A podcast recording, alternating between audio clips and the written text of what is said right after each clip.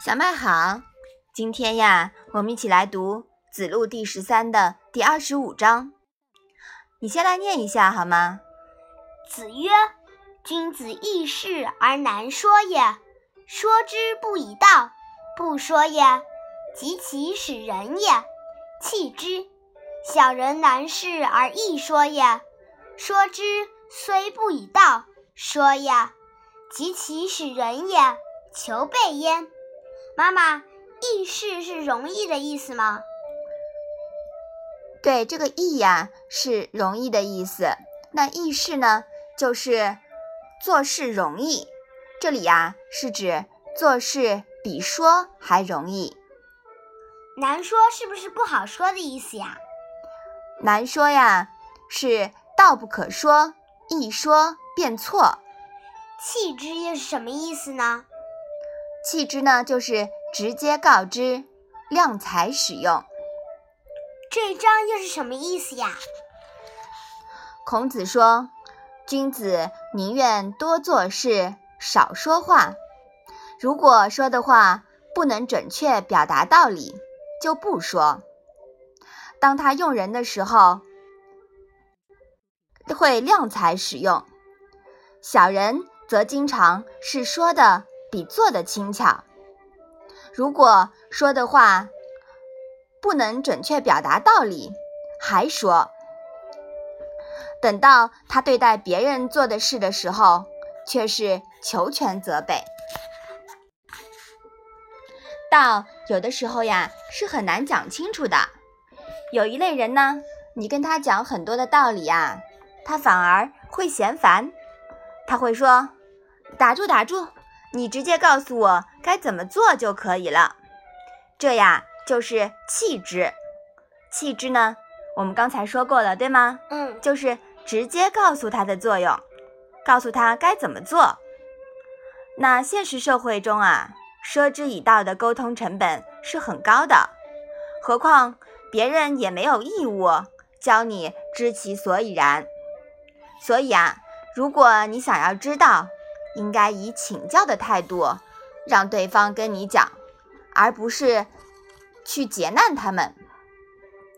那么，我们这里说到了君子和小人对待事情的两种不同的态度，是吧？嗯。君子呢是多做事少说话，小人呀就喜欢多说，光说不练假把式，是不是？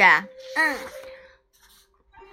所以啊，我们说。小人经常是动口不动手，说的话前后矛盾，无以贯之，根本就没有操作性，不能成器。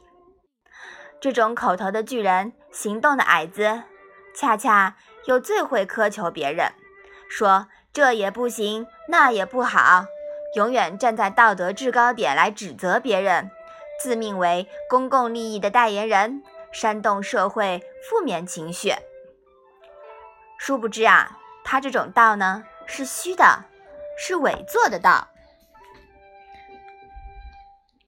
你是不是也觉得小人的这种做法是很不可取的呀？嗯。那我们其实，在之前也提到过，在后世历代啊，有很多所谓的儒生士大夫们，其实都陷入了这种虚无主义。什么是虚无主义呀？就是光说不练，是吧？嗯。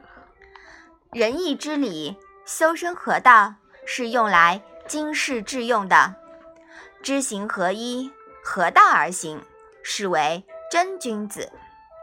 真君子呀，早就埋头做事去了，从小事做起，从身边做起，像子贡那样有情有义，有胆有识。学以致用，说得好，做的呀更好。像后来的王阳明呀、曾国藩呀，他们都是能文能武、有勇有谋、立德立功立言。所以啊，我们要学就要学子贡他们这样的人，是吧？嗯。那其实呀，孔子当然看到了这一点。因为他自己是有切身体会的。孔子早年呀，被晏子评价为无用书生，而在齐国被弃之不用。我们说，这当然是晏子对孔子的误解啦，对吧？